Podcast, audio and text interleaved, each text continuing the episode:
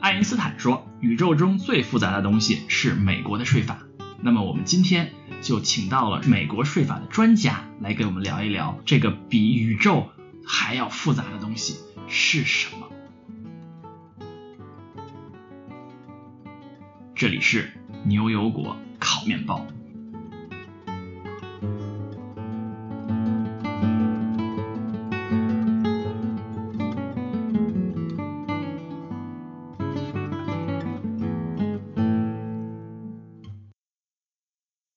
大家好，我是 Cat，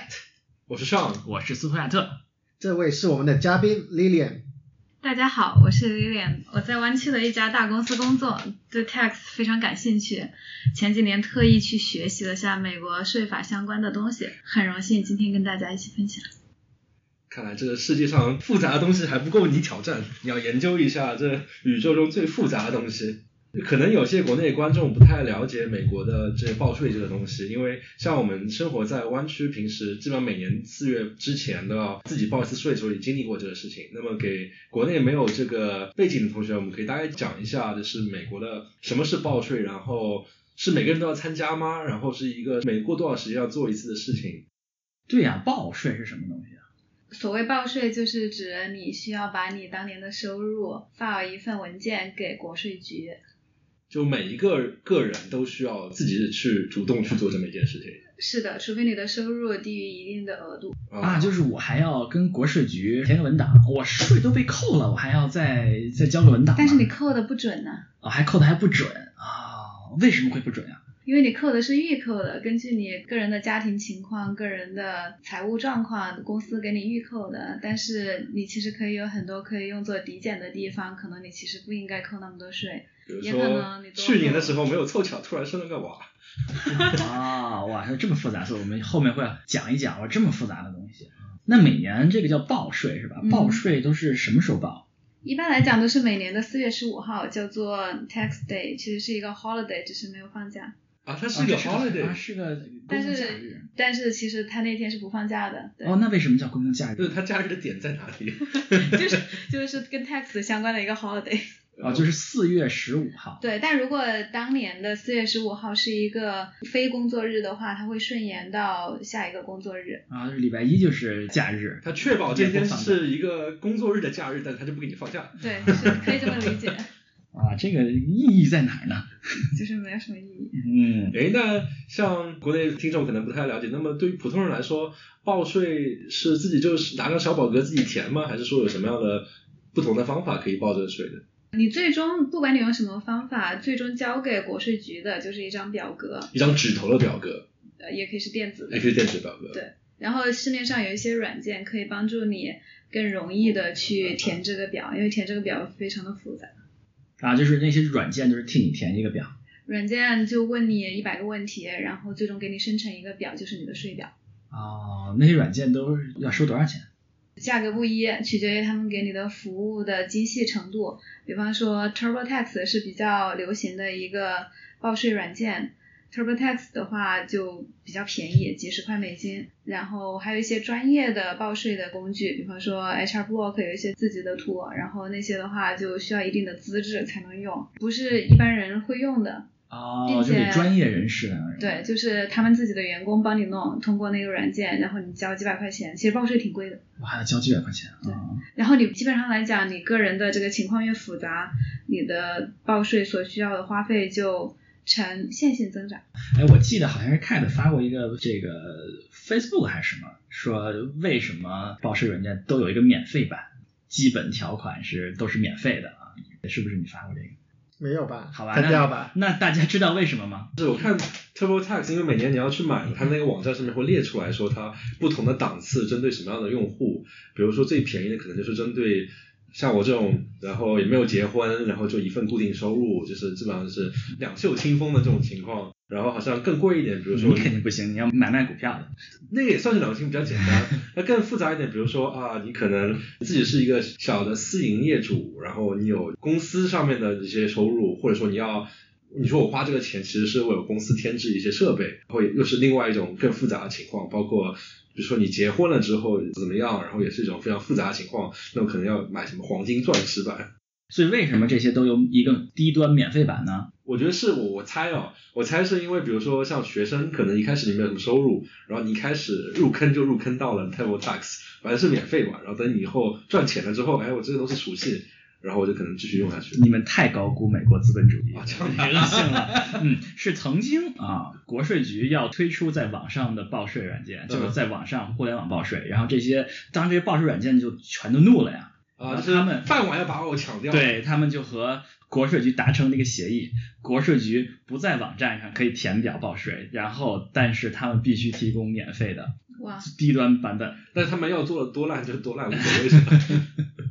对，所以呢，大家看到国税局啊，这好像很多人很容易，我在国税局网站上填个表就行了但嘛。我一直有个国好税奇，局就是并都没有这个版本都都不是九零九零一二年了，就是二零二 零年了。是国税局和报税公司达成了协议。嗯，所以所有的报税公司好像都会有有低端的免费版本，包括 TurboTax，还有像这些 HR Block 有一个低端的软件，好像都是可以免就费相。当于是被法律所规定的，还是一个心照不宣的法律哦，法律规定是这样的，最近好像去年还有一个官司，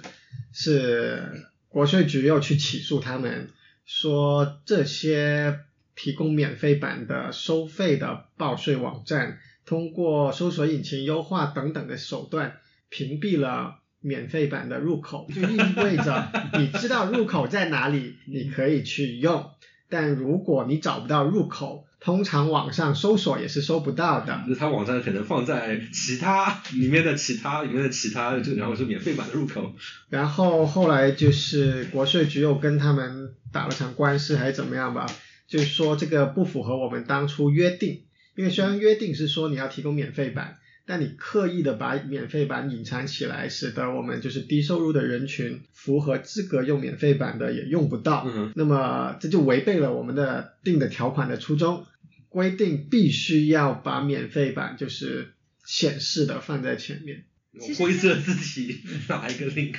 现在有很多社区是提供志愿者会帮你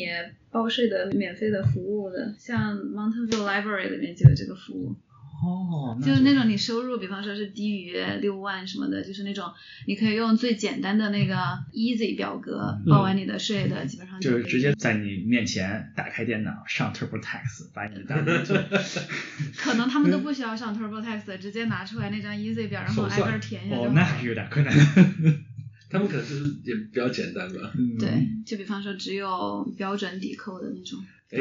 那像我看到，其实对于在美国来说，会计师报税是一个挺大的一个产业。那么什么样的情况下面会太复杂软件也不能帮助，只能依赖于人工的会计师呢？我觉得有一些比较特别的情况，比方说你的身份，就你假设是个美国人，或者你是一个外国人，你拿某些不同的签证，然后他在啊、税法上面的意义不一样，所以你就不知道，你就很你就很迷茫，你就不知道该怎么办。哎，我这让我想起来，我一个同事，他之前是在伦敦工作，然后他最近刚从伦敦搬到美国来，然后报税就是一团浆糊，就是说啊，我在伦敦那边报过税，然后税率怎么怎么样，所以我不用美国来交税，我要跟你去怎么怎么样证明这件事情。我一年中我一半时间在伦敦，一半时间在美国，那么那么就是就是那么税相当于是另外一半要在美国交怎么怎么哦样，嗯，我去报过一次，好像不止一次，报过两次啊，还挺贵的。它是按照表格的张数收费的。哦按这样啊说子是这人工的会计师，对对对，我当时是好像是就是学生转成工作签证第一次以后，又不是居民，然后学生报税的时候一般都是有一个好像有一个软件，收费软件叫 Syntax，好像嗯，不同学校不一样，是吗像我们 UCLA 是叫 Glacier， Glacier，反正就是会有一个比较便宜的一个版本给学生用，但那个都特别简单。嗯但是你要遇到一些比较困难的问题，那就比较难了。我当时找了一下吧，但现在有点后悔，也可 能也可能可以啊。对，嗯我刚来美国的时候也找了 HR Block 帮我报税，特别贵，我也特别后悔，因为我当时刚来的时候，我其实不算是 resident alien 的那种那种状态在报税，是叫 non-resident alien，就是说我在美国的待的时间，在当年还没有满足一百八十三天还是一百八十是天算的居这个条算件，居民非居民的啊非非税务居民，相当于。哎，这个我们可能可以后面再讲讲居民和非居民他的税这个有什么区别。但很坑爹的就是 HR Block 会对这种表要 charge 的要收哦费真的吗贵啊，一些。此时不谈你这个太合适。啊那这个好像一般的税务呃建议是要叫弄一个延迟延迟报税，延迟到十月，这样的话你可以把你的居民身份搞定，然后再再报。这样的话，你可以享受那些抵税的待遇啊，这个是后面后面再慢慢聊。那么聊完了报税的方法了之后，那么其实很大的一个问题就是，像美国这些我们交的税啊，它都是交给谁的呢？交给国税局叫 IRS，然后他们用这些税去建设国家 呀。这是美国，对呀、非常符合这个美国的叫什么这个 founding father 啊，就是这个革命先烈啊，曾经说过的话，本杰明·富兰克林曾经说过，这世界上只有两件事情是确定的，死亡和交税，嗯，非常确定。那美国就是 IRS 相当于是也是一个跟美国建国时期一样历史悠久的一个这样的一个部门了。哦，这还真的不知道，但是这肯定有啊。那这我的所有税都交给国税局了吗？还有别的吗？你要交很多很多不同的税，交给国税局的只是联邦税，通常你还要交州税，还有医疗保健税，叫做 Medicare tax。嗯，那州税就是这边简单，就是一一般是交给州政府的是吧？对交给就州是政州政府它也有一个类似于 IRS 的部门吗？还是对对对，是的， o k 也有一个州的税务部门，啊，那我们说还有我们的这个叫什么医疗保险，还有这对个医疗保险社保。啊还有社保，对，其实中国也沿用了这个社保这个概念，就是在美国这个社保叫 Social Security， Social Security，它其实翻译过来就是社会保险，因为我们看平时我们收到工资单的时候，它自动扣掉，它就会列出来，有一部分嗯是 medical，、有一部分是 social security。对，其实还有一个税叫 Local tax，就叫是 local tax，你当地的这本个地税啊 tax，对，那社保这钱给谁了呢？啊，就是你退休之后你会收到一些 pension，就是从这里来的，嗯，他是去一个什么基金吗？还是去一个什么管理机构吗？就专门管社保的机构，就是还不是就是那个就是联邦的那个不是联邦的预那叫算，它是一个单独的机构去拿你这对个钱。对哦，那他的钱不够怎么办呢？就提高税率啊，花未来的年轻人的羊毛。对，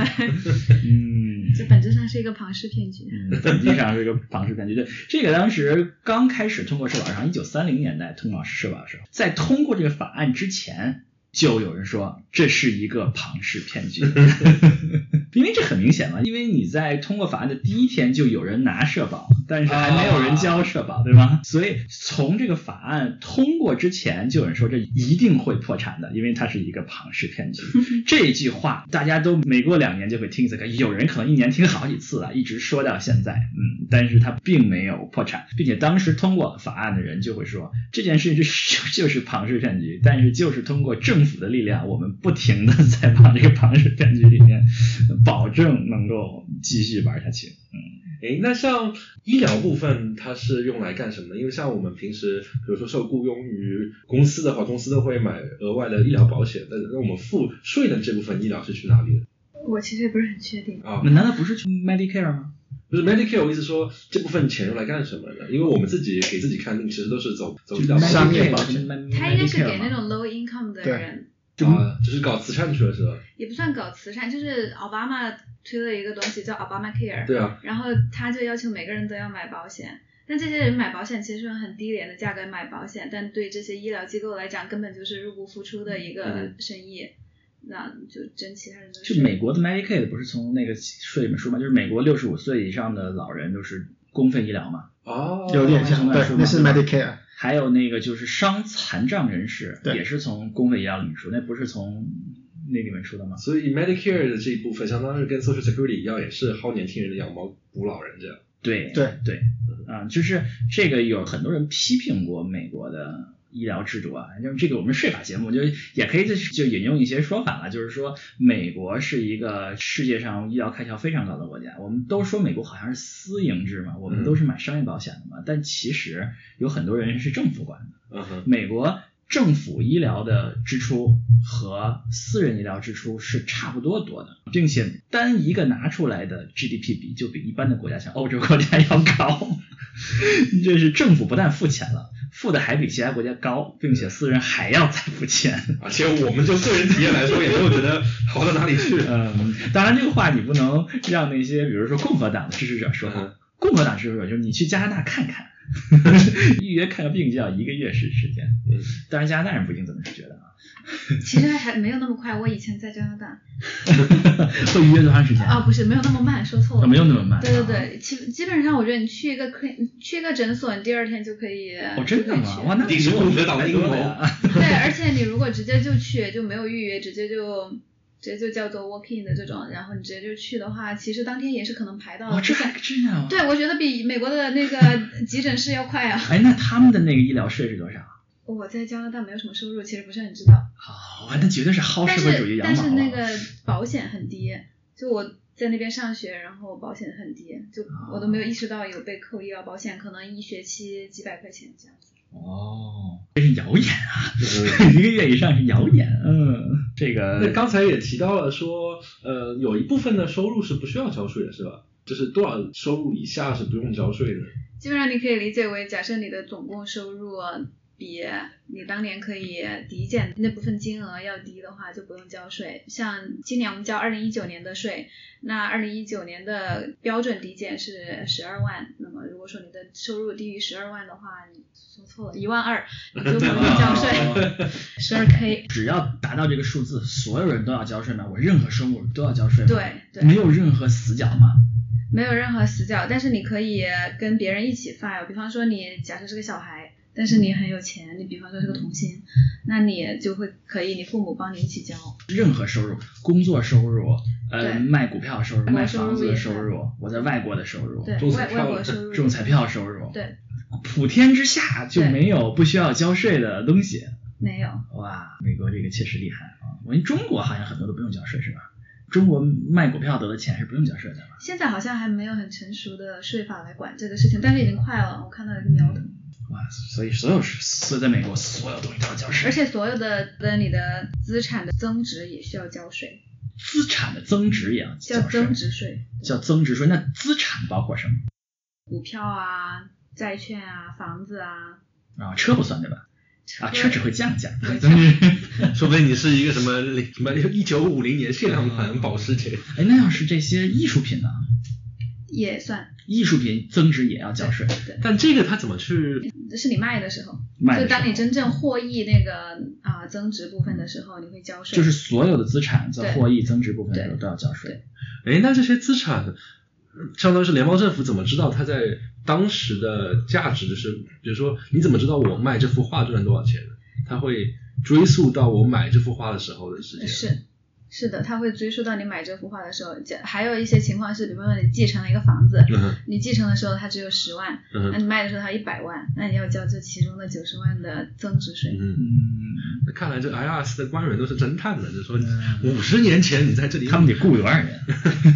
这其实 在国内一说税啊，基本上就是起征点、税率就完了，对吧？对，当然，美国肯定要比这个复杂很多很多了，因为爱因斯坦说这是宇宙中最复杂的东 西。那我们先把简单的说了，美国的起征点和税率怎么算？美国起征点就是 IRS 规定的，嗯，美国有起征点的概念吗？有啊，啊，也有一万，是吧二。就你的啊收入，如果说大于一万二的话，就一定要交税，就一定要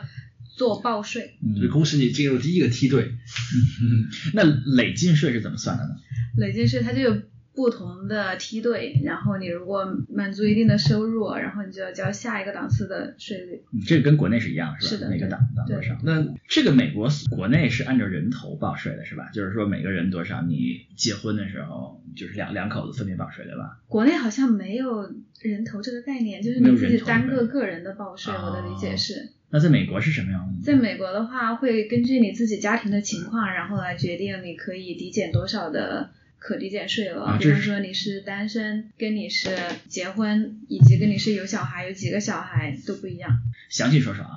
如果人没有结婚，就是像上这种，他就是也是一个家庭吗？它不算家庭，不它算家叫庭单身。叫单身啊，单身报税。像我们这种结过婚的，叫做就是结婚报税。那我们税率怎么算呢？就是比如说举个例子吧，比如说假使我现在跟一个跟我收入一样的人结婚了之后，一个户来报税的话，那么和我两个人分别报税有什么区 别？如果说你一个人报税的话，已经结婚并且一个人报税的话，这是非常不被 IRS 鼓励的一种行为，所以你的税的可抵减金额就要低一些。相比于你们两个人一起报税的话，两个人一起报，比方说两个人一起报的可抵减金额是两万四，但你如果说两个人结了婚，然后分别报的话，那每个人只有一万二，但是这样的话，对于我们来说，我们一收入也是变少了。你的收入也变少了。那有可能，其实如果说你们为什么会收入变少啊？就是因为如果我们两个人一起报的话，肯定是按照我们两个人收入之和来报税嘛。对啊，所以说，那现在我变成一个人报的话，我收入相当于是减半了。虽但然是抵你的配偶也需要自己报税啊，对啊，但是抵减不是两个人一起报抵减两万四，一个人抵减，然后一个人报的话是抵减一万二，两个人报好像要比这个多一点。就比两万四还要多多一点。就我忘记，我看一下啊。前年的税法通过之前，嗯有一种东西叫 marriage penalty，就是说结婚的人比不结婚的人交的税是是多的，要到一定收入之上啊，嗯结婚比不交不结婚的人收入是多的，因为它的税率上是有一定的倾斜。 OK 就是呃，就是鼓励大家做单身狗。我这这看你的收入状况啊，就是你嗯如果收入比较低，如果比如说两个人，呃，一个人工作，一个人不工作的话，那肯定是低的，因为你对对对你你这个你不可能呃两个人的一加起来的税率档次比一个人还低嘛嗯。哼但是如果你两个人收入都比较高，比如说十几万或者二十几万，两个人都是这个档的话，一起报税是要多交很多税的。嗯，但是好像在前年的税法新税法把这个就川普抹新税法平了，没有对这个，没有了。嗯，是，其实是你如果说是你结了婚，然后分开报，就是每个人就报自己的这个抵减额度。然后如果结了婚是一起报，那就是两个人的额度之和。对，现在你看这个结婚的税率档，基本上就是单身乘二，对就基本上他把这个叫 marriage penalty 给所以相当于是取消掉之前是有有一起报反而不合算，现在只是和个人报了。哎，现在一起报依然不合算，哎，为什么？因为呢有一个抵减额度啊，这个后面说抵减额度啊，有有有一个抵减额度就是周税，周税房产税的抵减额度是嗯一万。一万美元的，我们加州肯定都远远超过这啊个一万美元。一万美元是单身一万，结婚一万。啊嗯，所以就是这个抵减的倒不是乘二的关对系。对，没有以前这个结婚亏的那么多，但是会会亏一点点。单身狗还是感觉自己还是没有那么惨啊。 嗯，这个至少税可以少交对，，可以少交一点点。还可以加人买房，嗯这样的话你就赚的多一点。我觉得应该分开几种情况来讨论一下嘛，就清晰一点的，应该说是分开来说，呃，我们可能要考虑三种情况。第一种情况是两个人根本就不结婚，所以当做两个单身的人来报税，对吧？第二种情况是两个人结婚了，然后一起报。然后第三种情况是两个人结婚了，但是有一种选择是每个人独立报，对吧？然后可能不同的收入状况算出来结果都不一样。但应该是就无论什么时候税法呀、要不然就是你两个人结婚，就是比较单身和两个人结婚分开报和。两个人结婚了分开报和两个人结婚了一起报是国税局绝对不会让你占那个便宜， 让你分开报可以省钱的。是看极端情况，是这样的，两个人有少数情况下结婚后分开报比一起报要省，是有一个人的收入极端高，已经直接上到了阶梯的最顶上一档，而另外人的收入还远没有到那里嗯去。那么这时候合并报的话，两个人的收入一定会一起按照就是最高档来收，因为一个人就已经直接进入了最高嗯档，对吧？但是分开报的话，对，尽管你们的抵扣重新对半拆开了，但是你其中一个无论如何都上最高档的，嗯所以你还是在交着最高档的税。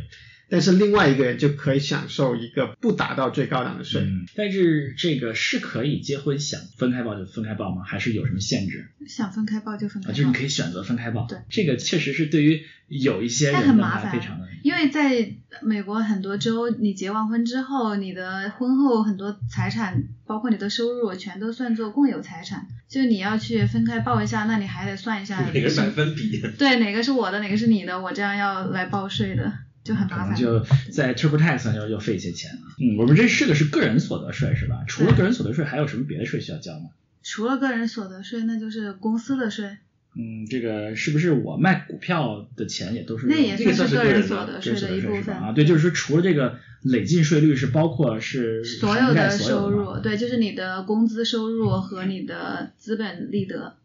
那我要是卖股票长时间都没有卖再卖，那也会用这个税率吗？不会，其实资本利得它有一些税率上的优势，就最高好像也就百分之十五、百分之十八这样子。长期的话，就是长期是什么叫长期啊一呢？年以上，一就年以厚上的一年以我上。拿了一年以上赚的钱，对，嗯，那就是不按照我的税率档次，就最高也是百分之十对，吧最。高百分之十八，对，哎，那像累计税，就是平时的，就是工资收入的累计税率最高到百分之多少？三十七。哇，那差异是还差挺远的。所以有钱人的话，就是最好就是要炒股票，哎，就是靠股票长期所得就可以了。而且巴菲特曾经批评美国的税法，就说过这么一句话：说我的税率比我的秘书还要低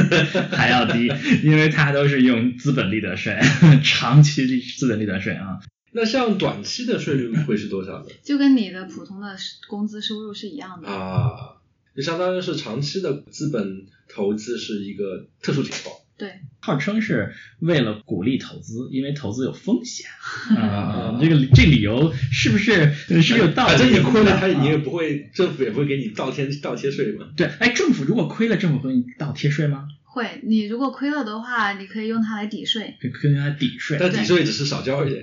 抵税的意思就是，啊，从你的收入里面扣掉这一部分，成为你的可税收入。嗯，所以也会抵税的。大家可能知道一本书叫《二十一世纪资本论》啊嗯，哼法国人写的本书，非常左的一嗯本。哼他这个说这个美国人这个测量世界各国穷人交的税税率高还是富人交的税率高，他测了各个国家，他说在美国基本上穷人税率和富人税率差不多的，嗯这实际税率是差不多的。是为什么呢？他说他是测量结果是这样的啊，就是说富人虽然累进税的这个比例税率高，但是他交的大部分都是资本利得税，资本利得税长期资本利得税，所以你刚才说了百分之百百分之十几的那个税，所以它的税率其实是跟中产阶级差不多的。而那些穷人呢，因为穷人本来是交低税率的呀，嗯哼，但是呢，他们还要交消费税，就是他们买东西是要交消费税的，嗯嗯对吧？那穷人就没有什么收入，基本上东西都买因不为起了。相对来说，对于他来说，买东西那部分钱对于他的收入来说是挺大的一对个比例，所以相对来说他就交了更高相对于他收入比例的消费税对。消费税。所以说，按照它的计算来说，就是说各个收入阶层人的平均税率是差不多的，并且可能最富那部分稍微低一点。当然了，这是这个左派啊，进步这个学者的说法啊，你这个信不信由你。诶，那聊完了各种税率的算法之后，我觉得可能对于这更实用的，大部分的人最关心的就是说，有什么办法可以抵税？啊我们刚才说抵税说了好多好多次了，我我估计国内的听众都已经是吧，都已经无语了。什么叫抵税啊？抵税的意思就是说，就有一部分你的花销，它可以从你的总收入里面减去，然后剩下的那部分你才需要交税，那部分钱就不需要交税。比如说我挣十万块钱，对我可以抵一万块钱的税，对，如果你那一万块钱是，比方说你炒股亏了，嗯嗯，然后我度就过输入我就从九万开始交税。对。那实际上省的就是我交的最高税档的对钱，，其实挺对省吧。的，对。实际上就是说，比如说九到十万，假设是同一个税率档，比如说百分之十五，那么我本来九万的时候，下面下面有很多的低税档啊，但是九万和十万的区别就是最上面那一万本来是要交一个百分之十五的税的，但现在不用交了，是吧？嗯实际上抵税的算法是说我抵税这部分乘以我的高税率档，就是我省的税。可以这么理解，所以说这么算起来也不多，是吧？比如说我本来抵一万块钱的税，但是我的税率档比如说百分之二十、百分之二十五，那我是省两千五，啊听上去就少了好多。那像除了刚才说的，就是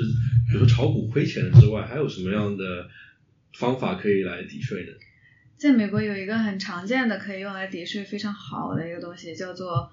退休账户。嗯哼，就你可以把一些钱放进你的退休账户里面，然后是在没有交税之前的钱拿去放到你的退休账户里面。等你取出退休账户的钱的时候，你才需要交税。但那会儿的话，你已经积累了几十年的资本收益，所以其实就很赚。然后在当年呢，你又不需要交你放进退休账户里的那部分钱的税。诶，那比如说等我老了之后把这些资产拿出来花的时候，那个税率是按照什么来算的？你当时的收入，啊然后也按当时的税法，因为税率可能每年都在变，也不是每年，反正可能会每几年变一次。哎，这个算术非常非常的难算啊！来给大家解释一下，这到底是省钱还是不省钱？这个要看你自己对自己的信心。比方说，你觉得你到六十岁可以取钱的时候，觉得我肯定是个百万富翁，那我那会儿就是收入非常的高，我到那时候再把我的退休金取出来的钱一起交税的话，那就太不划算了。不如我现在就把税后的收入放进我的退休账户里面，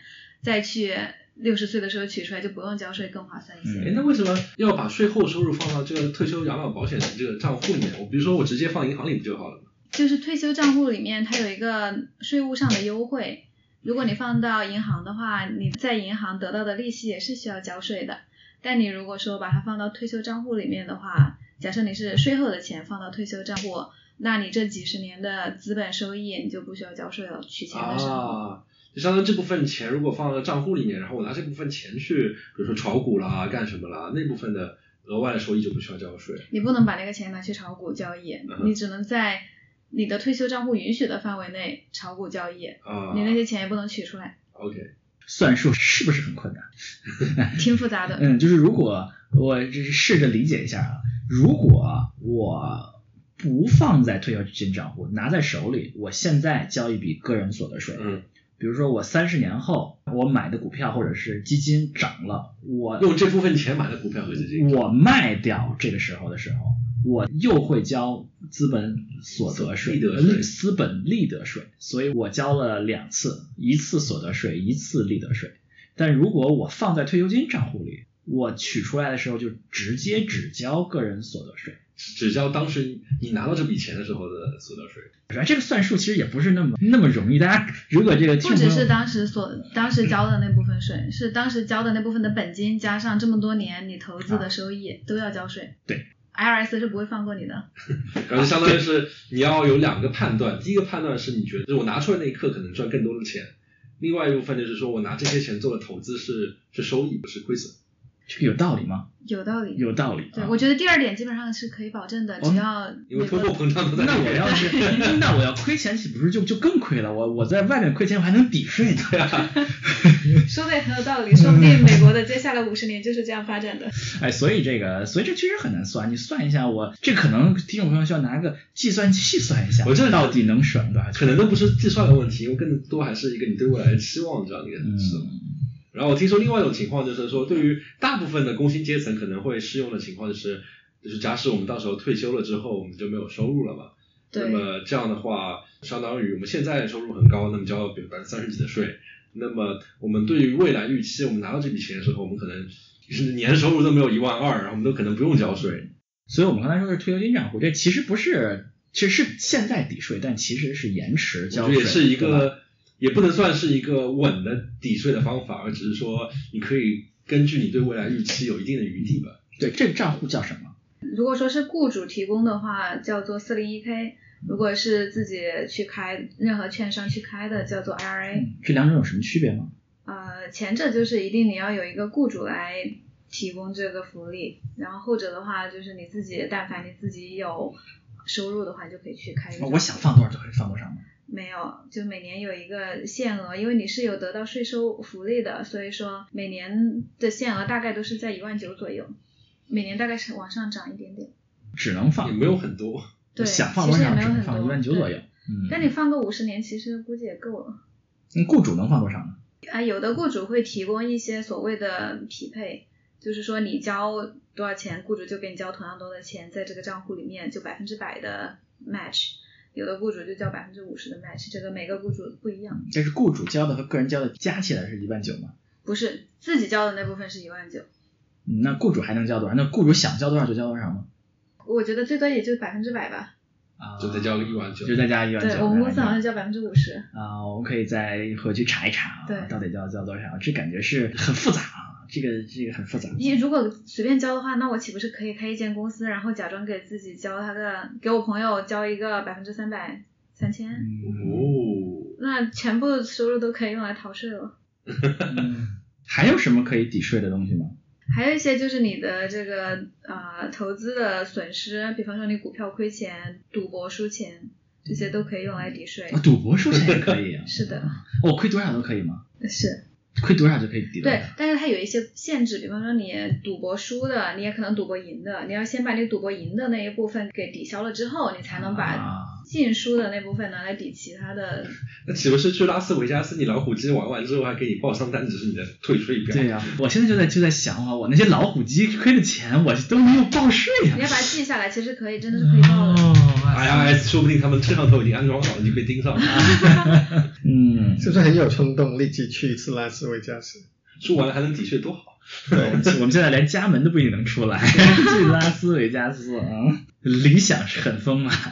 那我们说了这个资本利富、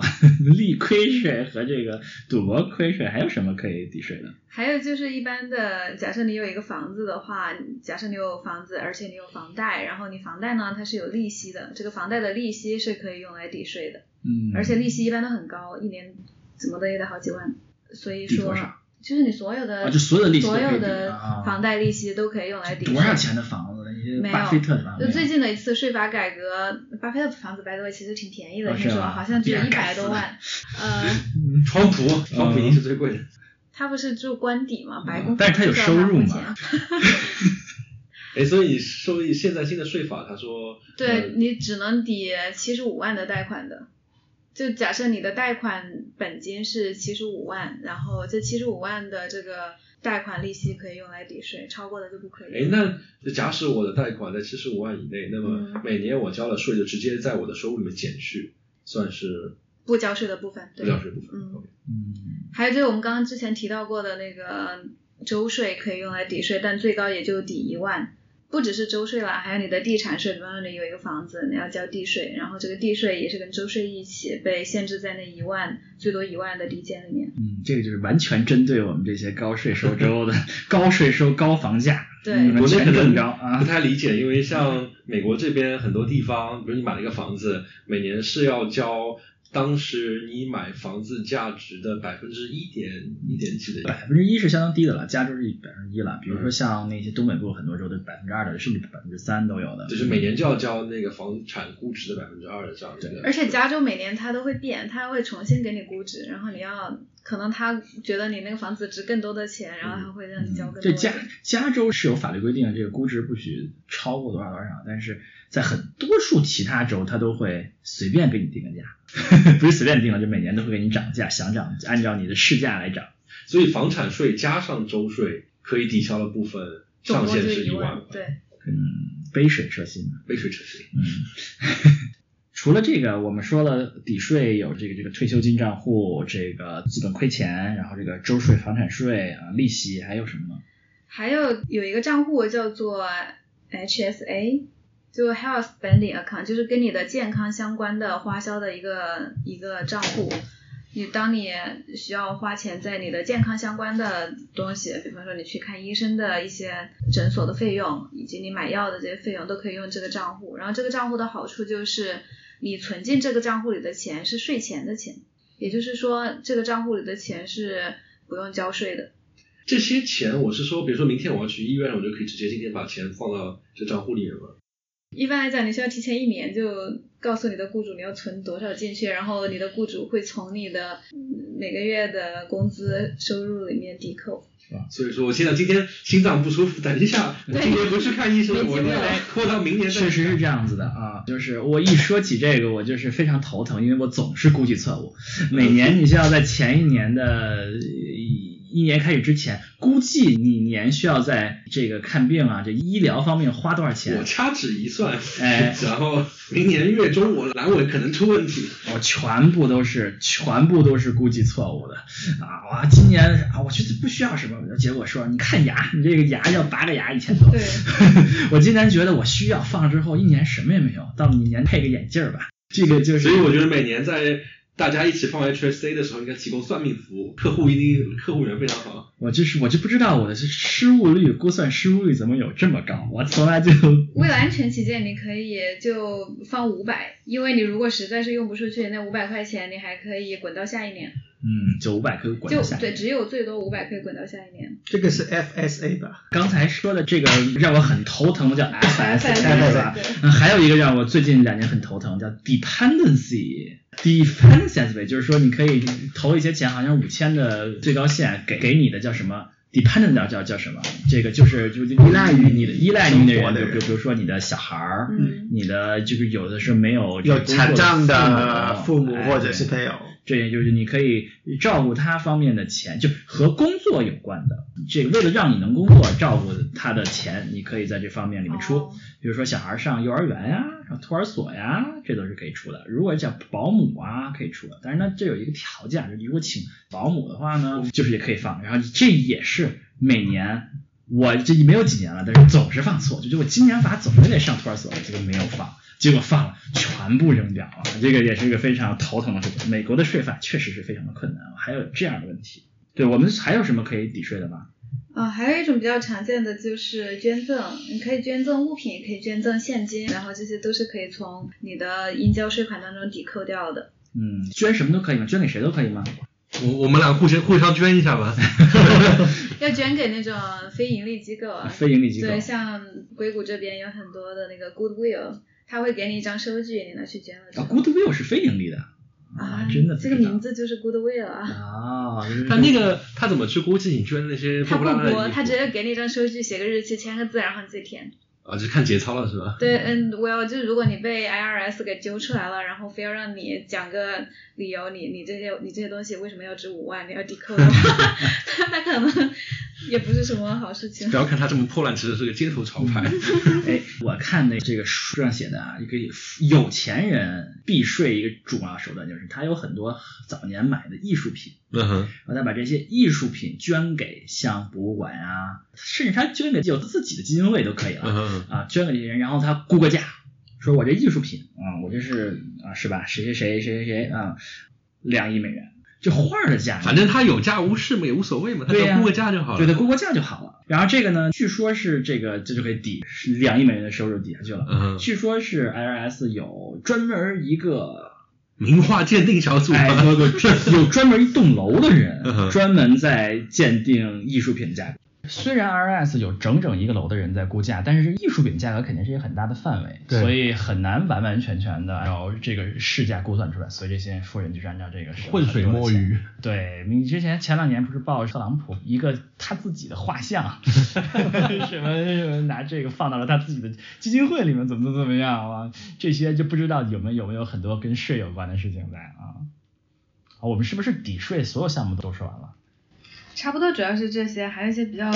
比较高级的话题，像你比方说你可以注册一个自己的公司，然后可以把你的开销全都走你的公司的账，这样子的话可以少交一些税。啊，那是叫什么公司吗？